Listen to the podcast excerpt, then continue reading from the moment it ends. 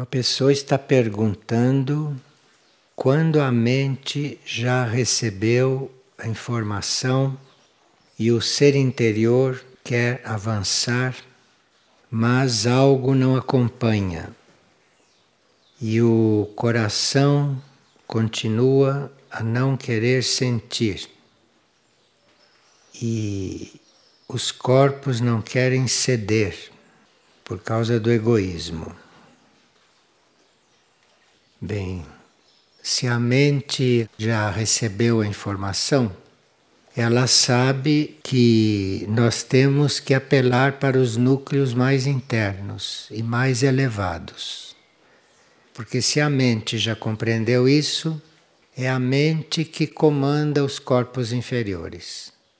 Então, por mais que a personalidade, que o ser, que o corpo emocional, protestem, a mente é a que comanda. Então a mente, independentemente do que está se passando, com o ego, com a pessoa, a mente se dirige aos núcleos superiores, se é que a mente já compreendeu. Se a mente já compreendeu, se a mente já tem a informação, então ela faça um esforço e se dirija concentradamente aos seus núcleos interiores. Uma vez eu tinha acabado de escrever o sexto livro, Caminhos para a Cura Interior. E senti que não tinha mais nada o que escrever, que não tinha mais nada a dizer. E então perguntei como era aquilo, como ia ser. Se eu devia me retirar para algum lugar e fazer silêncio, ou como é que ia ser, porque eu conscientemente não tinha mais nada que dizer e nada que escrever. Coloquei isso para o meu ser interior. Aí um dia bateu na porta de casa um senhor.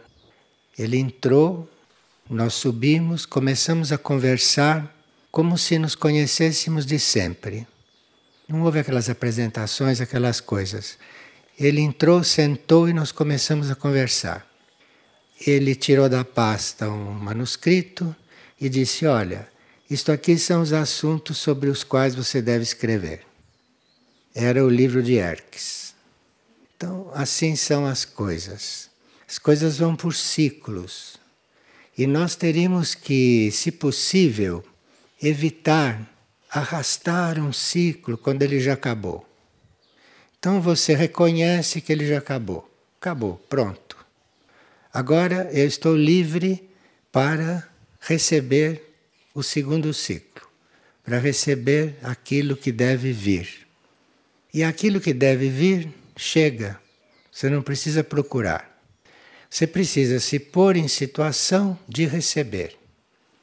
Tranquilamente, com paciência, porque às vezes nós precisamos de um período entre um ciclo e outro de atividade. Nem sempre nós podemos começar uma coisa logo depois da outra. Às vezes precisamos de um parênteses para depois recomeçar numa outra etapa. Agora, aqui uma pessoa que está citando o livro de Erx diz que Lá está escrito que nós teríamos que ter permissão das hierarquias para fazer contatos extraterrestres. Sim, para contatos extraterrestres e intraterrenos, nós temos que sempre estar orientados ou guiados por alguma hierarquia espiritual. Porque existem extraterrestres de todos os níveis Inclusive, existem extraterrestres que não são da linha evolutiva. Então, nós precisamos estar guiados, precisamos estar orientados para estarmos lidando com energias ou com seres que não são na nossa consciência, mas que estão em outros níveis de consciência. Uma pessoa sonhou que ela estava deitada e que colocaram sobre ela um cobertor de cor verde. Que isto significa? Certos tons de verde representam atividade equilibrada. Então, se você sonhou com um cobertor que estava sendo colocado sobre você, era uma energia para equilibrar a sua atividade. Agora, quando se trata de cores, nós temos que observar se a cor é suja. Existe verde, verde claro, verde escuro, e existe também o verde sujo. Toda cor pode ser suja. Então, toda cor suja não se deveria usar. Agora, se é mais claro, mais escuro, aí já depende do uso que se vai fazer. Mas observar se a cor é suja, se a cor é misturada com elementos impuros, elementos estranhos. Então, não se usa essas cores. E para aqueles que são mais rigorosos neste ponto, teriam que observar isso principalmente no vestiário, naquilo com que cobrem o corpo. Porque o tecido, a cor do tecido, em geral, se mistura com o corpo etérico. Portanto, influencia o corpo etérico. Então, se nós estamos com uma cor limpa em algum traje, aquilo está ajudando o nosso corpo etérico. Agora, se estamos com uma cor suja, aquilo está prejudicando as tonalidades do nosso corpo etérico. O corpo etérico está continuamente modificando. O corpo etérico é muito sensível e a qualquer pequeno sinal, a qualquer pequena influência, ele se modifica. Então nós teríamos que ter muito cuidado com este corpo. Há pessoas que têm um cuidado especial com o corpo físico. Nós temos que ter cuidado com todos os corpos e, portanto, com o físico também. Mas há certos cuidados que são com o corpo etérico, para que o físico esteja bem. Então, tem coisas que não se trata diretamente no físico, mas se trata no etérico. E tem coisas também que não se trata diretamente no físico, mas se trata no trabalho do alinhamento. Por exemplo, um físico desvitalizado é falta de alinhamento. Então nós temos que aperfeiçoar o nosso alinhamento. Temos que cuidar do nosso alinhamento. E claro que depois tomarmos as providências para ajudarmos o físico. Mas de nada adianta você fortificar o físico se você não mantém alinhamento, porque daqui a pouco ele vai estar desvitalizado de novo. Então, o físico depende muito do alinhamento. E o físico etérico é muito unido. Então, tudo que se passa no físico reflete imediatamente no etérico e vice-versa.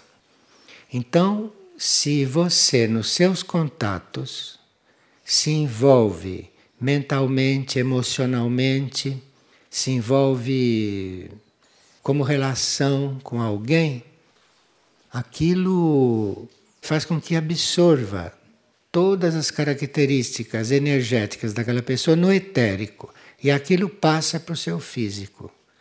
Então precisa muito observação. Cuidado com o etérico, porque ele pode estar determinando a situação do corpo físico. Tudo aquilo que contém álcool, por exemplo, é muito daninho para o etérico, é muito mal para o etérico. As drogas são muito más para o etérico. Teria que se evitar isto. Outras coisas também que o etérico fica muito traumatizado é com ruídos excessivos, com desarmonia, com discussões, com palavras que se pronuncia com má energia. Tudo isto vai dificultando a saúde do etérico. E a uma certa altura, o etérico não estando suficientemente ordenado e purificado, isso vai começar a refletir no físico. Uma coisa que nós teremos que cuidar também, do ponto de vista etérico, é com os nossos contatos. Durante os nossos contatos, nós temos que aprender a regular as nossas válvulas de captação. Porque se você não controla corretamente as suas válvulas de captação, você começa a absorver coisas do etérico dos outros que não combinam com seu equilíbrio.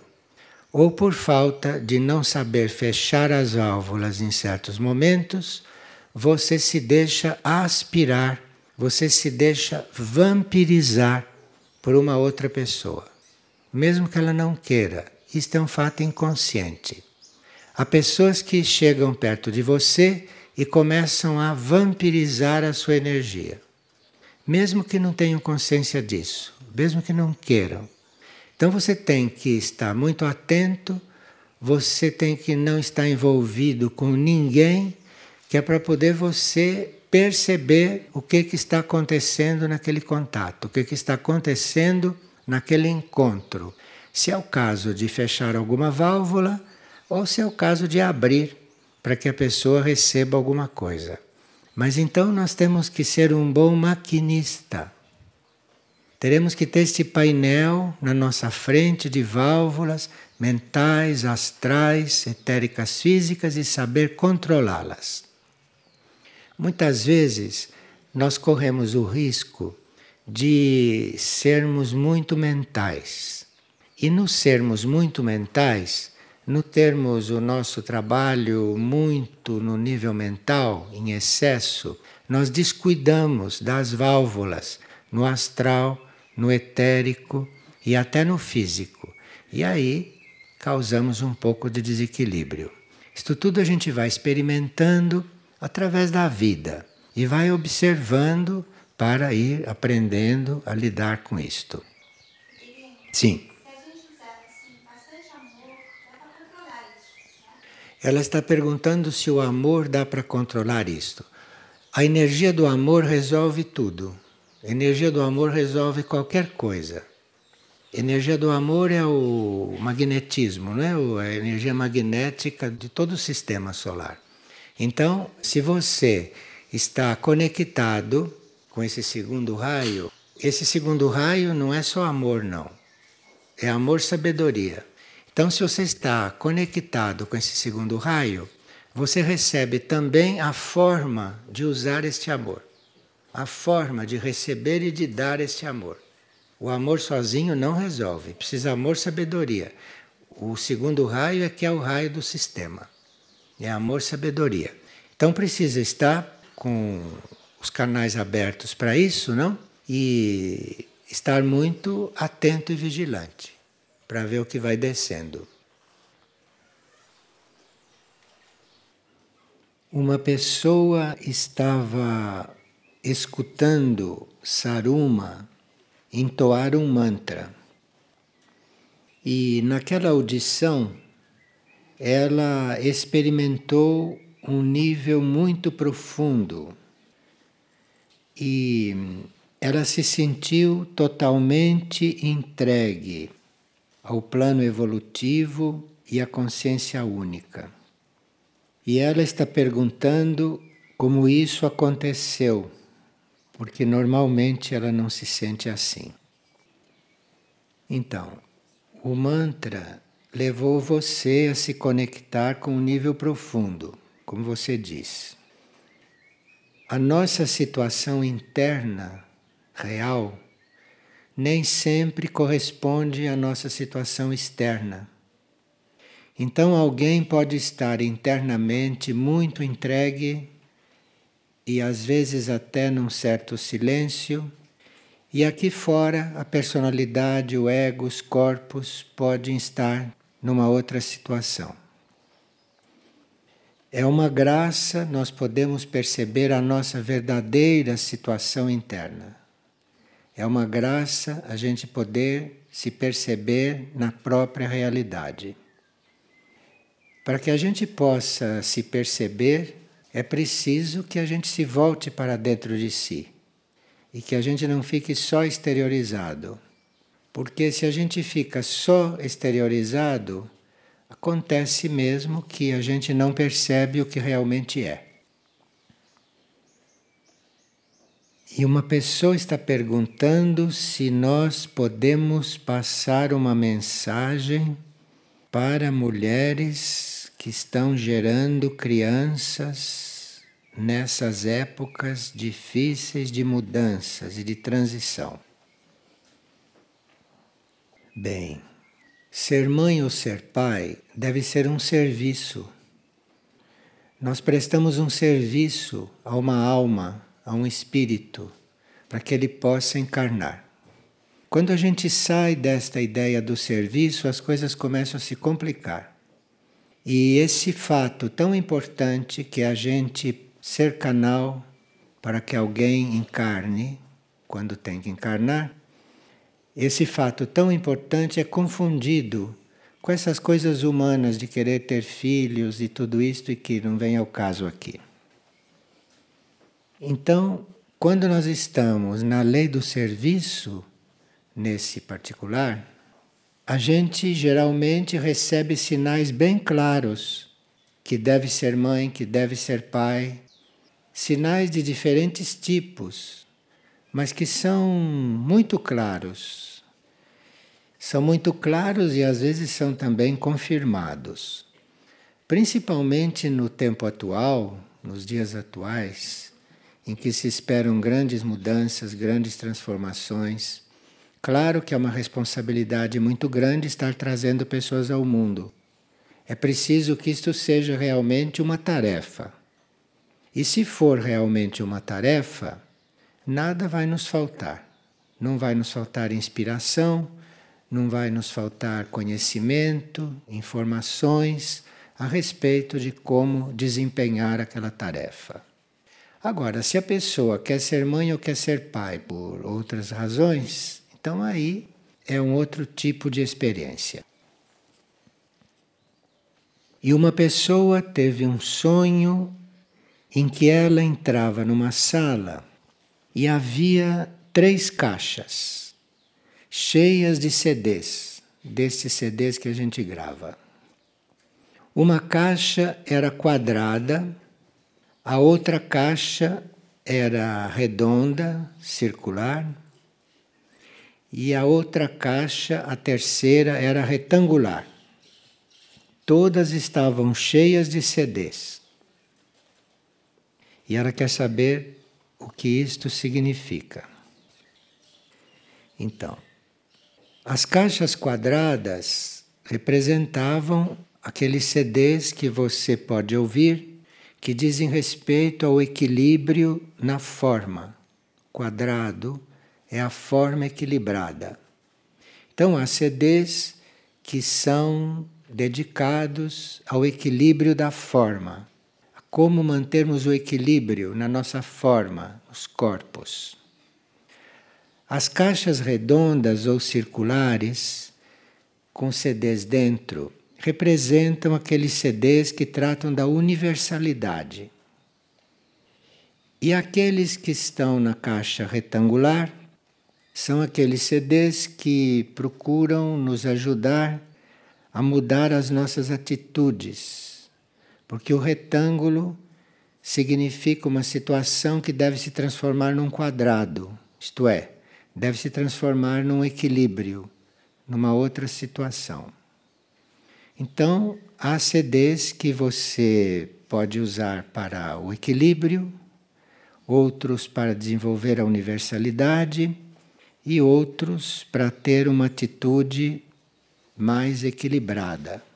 Então aí você procure pelos títulos ou pelas descrições, pelas sínteses que vem nos CDs e procure então acertar aquilo que vai ouvir. que uma pessoa estava grávida e acontecia com ela um fenômeno. Quando ela deitava para dormir, ela tinha a sensação que o seu corpo ia crescendo, crescendo muito, até não caber no quarto. E ela pergunta se essa experiência pode ter prejudicado a gravidez. Bem, isso tanto pode ter sido uma forma, não? De você se ampliar simbolicamente através da gravidez como pode ter sido uma forma de você dar uma melhor situação para quem você estava gerando. De sua parte, internamente, poderia ser uma boa intenção que refletia na ampliação dos seus corpos. Agora, ela diz que esta criatura que ela gerou hoje tem 35 anos e tem vários problemas psicológicos. E se isso tem a ver com a saúde da filha como é hoje. Nós teríamos que ver as coisas de uma forma positiva. Então, se com todo esse esforço para você dar um bom ambiente para ela, ela ainda nasceu com problemas psicológicos, você não sabe como ela teria nascido se você não a tivesse ajudado tanto. Nem sempre nós podemos ajudar totalmente uma pessoa, porque a pessoa também traz o seu karma. Então, se hoje ela trouxe problemas psicológicos, você não sabe o que ela seria se não tivesse tido toda esta ajuda durante a gravidez. E uma pessoa pergunta qual é o aprendizado que uma pessoa retira quando contrai o vírus HIV, a SIDA. E o que deve fazer em nível evolutivo. Esse vírus, em geral, diz respeito a nossas relações com a energia sexual, que ou não estavam dentro da lei, ou que não eram para ser vividas. Então, quando a gente reconhece isto e a gente se dispõe a ter uma outra atitude diante da energia sexual, o vírus da HIV pode se acalmar. Não há o que não tenha cura. Dizem que não tem cura, mas não há o que não tenha cura. Não há o que não tenha cura porque, de repente, podem agir outras leis que não são deste plano. São leis de um plano superior que podem agir e descer aqui. Então tudo pode ter cura. Mas nesses casos, precisa que a gente remova a causa do que estava acontecendo. Então, se você remove a causa do vírus poder ter vindo desenvolver em você, pode sim haver uma modificação na situação. Agora, o que pode fazer a nível evolutivo é tratar e tomar muito cuidado para não transferir esse vírus a outros. E uma pessoa pergunta se em Figueira haveria lugar para quem é ateu. Aqui nós nunca perguntamos no que a pessoa acredita e no que a pessoa deixa de acreditar. Quem é ateu? Quem se diz ateu? Porque eu nem tenho até dificuldade em pronunciar esta palavra. Mas quem se diz ateu é porque nunca percebeu a si mesmo, nunca percebeu o que ele é no seu nível mais profundo. Porque quando a gente começa a se perceber nos seus níveis mais profundos, a gente não tem mais este problema. O que é Deus, se Deus existe, se Deus não existe. Isso são problemas para quem vive em nível superficial. Porque quando você vai se aprofundando e você vai se encontrando, você não tem mais esses problemas e nem essas perguntas. Você vai tratando de aprofundar em si mesmo. E você vai tendo todas as respostas que precisa, você vai encontrando toda a energia que você precisa para se manter bem em contato e bem em harmonia com o universo. E Figueira, claro, recebe muitas pessoas e cada uma dessas pessoas deve estar fazendo a sua própria experiência de contato, de contato interno. E uma pessoa sonha frequentemente com praia, com mar, e ela vive assustada nesses sonhos, esses sonhos com a água. Em geral, os sonhos com água dizem respeito a nós estarmos no nível emocional enquanto dormimos. Estamos com o corpo astral bastante ativo. Então começamos a sonhar com água. E aquele livro Caminhos para a Cura Interior, que é o sexto livro que foi escrito, pode ajudar você a se coligar com o plano mental. Então você vai lendo aquele livro com atenção, com bastante dedicação e vai fazendo a sua cura interior. Cura interior quer dizer, vai fazendo a sua união com o nível imediatamente superior da consciência. O livro vai levando para isso.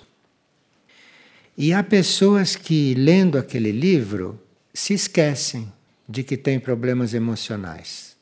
Porque ali em um certo momento, fizeram uma coligação com um nível superior e, quando vem, estão no outro estado. Por isso que o livro chama-se Caminhos para a Cura Interior. Agora, ele é um livro que diz respeito também à cura intelectual, à cura mental, mas aí procure lá no livro e aquilo que lhe diz respeito, procure assimilar. E o que não lhe diz respeito, deixe de lado. Nós estamos no encontro das equipes integradas, encontro dos setores saúde e cura, rede de serviço e equipe de ação imediata. Esses grupos estão se apresentando para ações de emergência, estão se trabalhando para as ações de emergência e para os momentos de caos, fazendo uma preparação para isso com respeito ao clima, à economia, à degeneração do comportamento, etc. O grupo está convidando a todos aqueles que quiserem para criar uma rede de cooperação, dados os momentos que estão se aproximando. Então, essa rede de cooperação que está sendo estudada e tudo isso no grupo, essa rede de cooperação poderá usufruir de alguns pensamentos de Teresa de Ávila.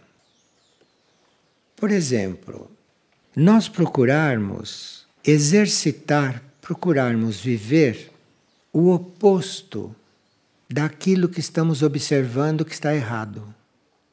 Então, ficar dizendo que uma coisa está errada, isto hoje é uma perda de tempo. Sempre foi, há 500 anos já era, porque ela escreveu isso há 500 anos. Mas nós ainda estamos aqui, nesses pontos. Então, você percebe um defeito, você exerça a virtude oposta. Porque aí, no universo, você vai equilibrar aquele defeito. E equilibrando aquele defeito, vai ficar tudo em equilíbrio. Agora, no equilibrar o defeito que você está percebendo ali, você vai estar dando um exemplo. E ela diz que o exemplo é muito mais direto e muito mais provável que seja compreendido do que um longo discurso e uma discussão. Então, quem não entende vendo o exemplo, dificilmente vai entender de outro jeito. Então, quando ela diz, quando você vê uma coisa defeituosa, quando você vê uma coisa que você acha que não é para ser daquele jeito. Então você faça o contrário, faça o oposto. E aqueles que não seguirem, não perca tempo com eles. Não perca tempo, porque se eles não seguem, é porque eles não compreendem, não podem entender. Então não perca tempo com eles. Porque se não seguem o exemplo, é porque não estão prontos, não estão preparados para entender. Então, esse grupo teria que ser exemplar. Tudo aquilo que percebem, tudo aquilo que pregam, tudo aquilo que planejam, teriam que estar vivendo, teriam que estar criando e teriam que estar demonstrando que aquele é o caminho. Isto é muito importante espiritualmente. Agora, ela diz também que em tudo é preciso andar com cuidado e é preciso vigiar. Porque nesse jogo de forças que existe aqui no planeta, nesse jogo de forças, tudo pode se desviar. Então, se você não vigia aquilo que você cuida, aquilo corre sérios riscos de desviar. Então, quando você planejou uma coisa, realizou uma coisa, a coisa está funcionando, a coisa está correspondendo, você vigie cada vez mais. Porque quanto mais a coisa é positiva e quanto mais a coisa está em ordem, quanto mais a coisa está funcionando, mais ela pode ser atacada pelas forças contrárias. Então, quando um grupo organizou um trabalho e o trabalho está correndo bem, ele tem que aumentar a sua vigilância. Vigilância não é uma coisa compulsiva. Vigilância é algo que você mantém sempre em volta de você. Você deve ter um círculo o círculo, você tem que estar atento ao círculo todo, ao que está acontecendo na frente, atrás, de um lado e de outro, em cima, embaixo.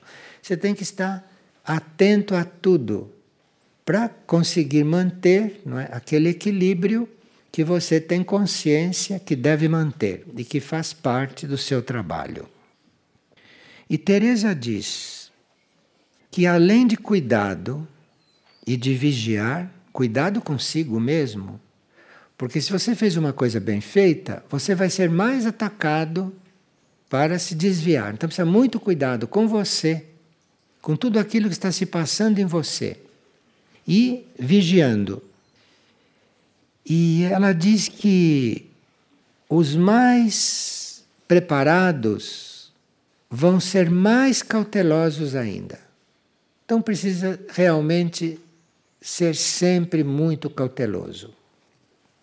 Porque senão um trabalho de anos, um trabalho prolongado, pode se desfazer de uma hora para outra. Principalmente esses trabalhos que se fazem hoje de prevenção contra acidentes, de prevenção a respeito de situações de emergência e tudo isto. Se você descuida um pouco, se você deixa de vigiar, de repente aquilo tudo é levado embora nas águas, no vento, na poeira. Então é preciso realmente muito cuidado e muita vigilância. Cuidado e vigilância são dois temas desses grupos de ação imediata. Porque se uma coisa está feita, ela tem que ser acompanhada o tempo todo, para que não haja aí dentro a interferência de uma força contrária.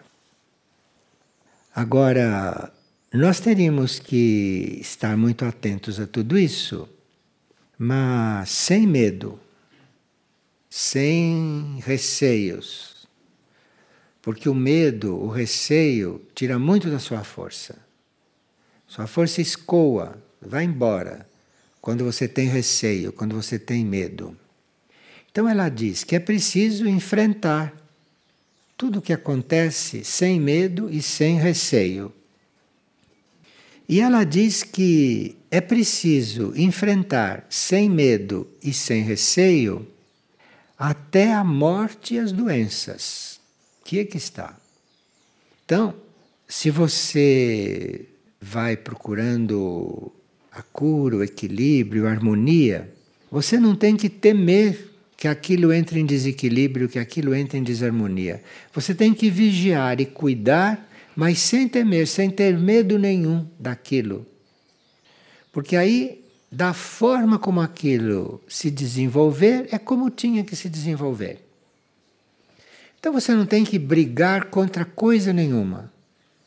Você tem que estar vigilante, tem que estar sempre cuidadosa, tem que não temer, procurar dissolver o medo, e com isso você está preparada para qualquer coisa, seja o que for. Sempre que você começa a se desarmonizar, a entrar em conflito, isso é sinal de despreparo. Tudo isso é sinal de despreparo. Isso tem a ver com cada um. Então é o cuidado, a vigilância e estar ali tranquilo, aceitando o que vem. Porque quando você cuidou, vigiou, fez o que pôde, você já fez a sua parte. O resto deixou de ser com você. Não se envolva com o que não é com você. É muito importante que nesta vida a gente reconheça o próprio papel. E o nosso papel pode mudar de repente, porque as circunstâncias mudam. E a gente precisa ter cuidado para não ficar querendo cumprir o papel antigo, que não é mais. Aquilo já está num outro ponto. E nós também devemos já estar num outro ponto. E ela diz que nós teríamos que ter já esse mecanismo preparado de estarmos nos entregando, de estarmos nos abandonando aquilo que é maior, aquilo que é infinito, aquilo que é grande. Não ficar aqui nas coisas pequenas, não ficar aqui nas coisas em horizontal deste mundo. Então, a gente se habituar, a gente criar este mecanismo de, em qualquer situação, procurar sempre se coligar com aquilo de mais alto, de mais elevado que a gente tem na consciência, que a gente tem na mente, ou que a gente tem no sentimento. É preciso criar esse mecanismo e realmente viver esse mecanismo. E não se rebaixar, e não cair no nível em que as coisas estão acontecendo. Porque as coisas acontecem aqui porque existe um karma deste plano. Existe um karma deste plano. Então aqui as coisas têm que acontecer de uma certa forma. Você fique sempre no plano mais alto, olhando de lá de cima. Porque se você está olhando de lá de cima, você vê o que é transformável, o que é resgatável e o que não é. E o que tem que ser assim, ter a sabedoria de ver que deve ser assim. Não perturbe, não atrapalhe, não invada o terreno que não é seu naquele momento, aonde você não tem nada que ver. Isto é muito importante. Isto é uma disciplina que a gente sabe que existe, não? A gente sabe que existe a gente vai encontrando as oportunidades para treinar estas coisas, para se aperfeiçoar nessas coisas, mas as provas chegam e a gente cai. Então, é preciso que a gente fique treinando a sempre se entregar ao nível mais alto. Porque você se entregando, você se abrindo, sintonizando com aquilo que está no ponto mais elevado, você recebe energia dali você não recebe energia daqui, onde as coisas estão acontecendo, e onde é toda uma mistura. Você tem que receber energia de lá, do mais alto, de onde você pode chegar com a sua intenção. Ali você começa a receber uma energia que pode eventualmente, se não mudar as coisas aqui, pelo menos aliviar. Aliviar já é uma graça. Agora, mudar, mudar é meio complicado, porque aqui tem a parte kármica. E a gente tem que estar com esta lei de causa e efeito muito tranquilo com ela, muito compreensivo com ela e aceitando. Porque esta lei de causa e efeito, isto é, aquilo que você fez retorna a você mais cedo ou mais tarde. Então, se uma coisa retorna, você tem que estar em paz com aquela lei. Retornou, é porque chegou o momento dela retornar. E ninguém passa por aquilo que não deve. Não existe isso na lei do karma. Nessa lei do perfeito equilíbrio, Nós vamos passar por aquilo que precisamos passar. Não existem vítimas, não existem pessoas é, injustiçadas, não existe injustiça. Isso existe para gente ignorante. Mas não existe injustiça, não existe nada disso.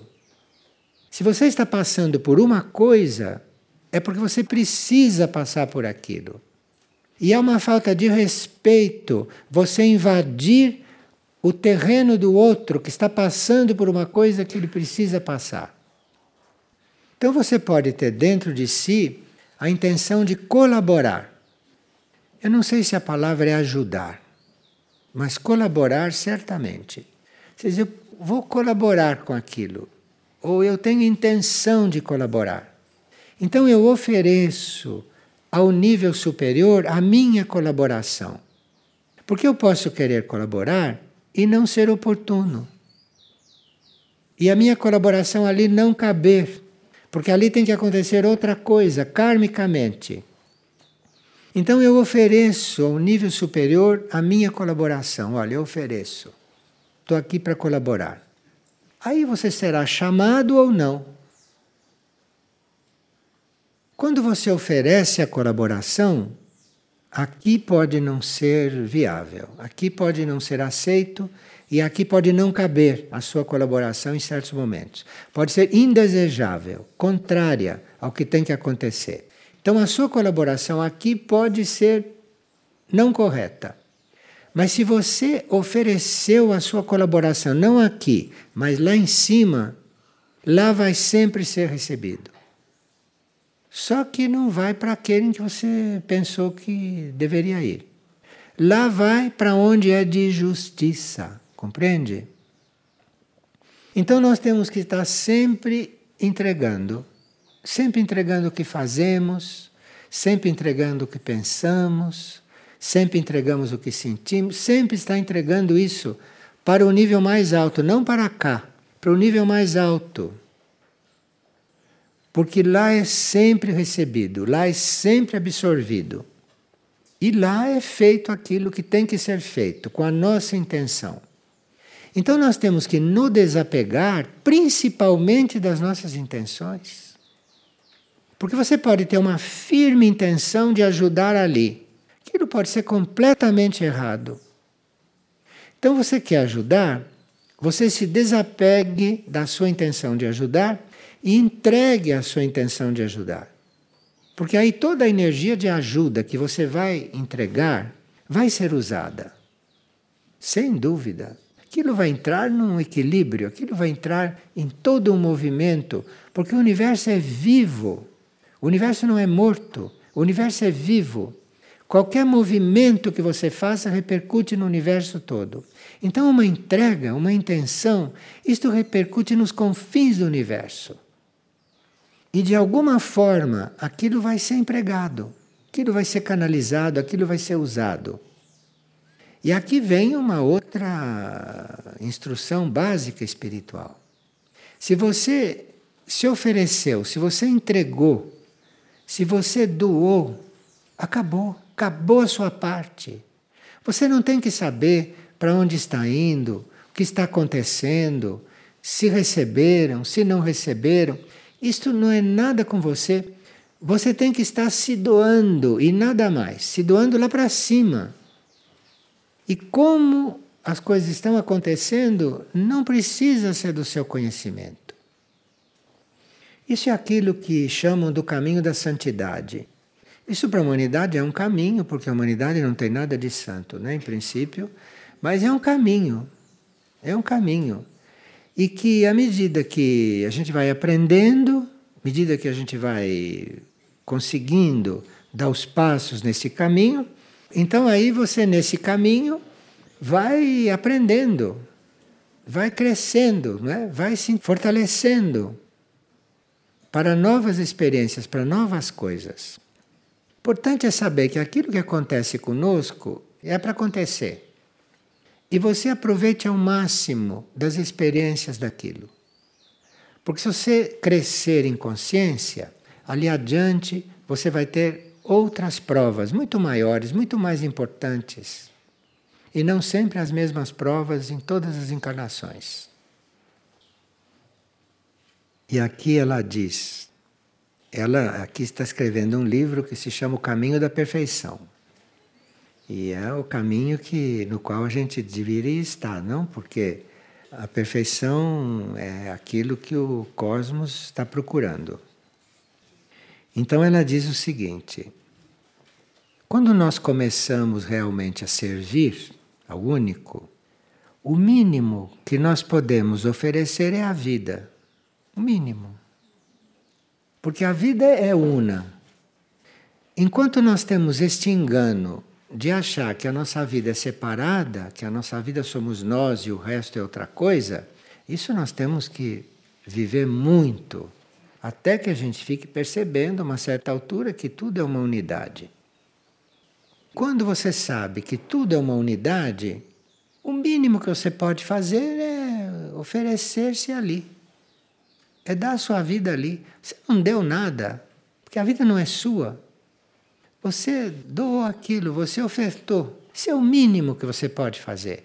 Isso é o começo do caminho. Começo do caminho da perfeição, né?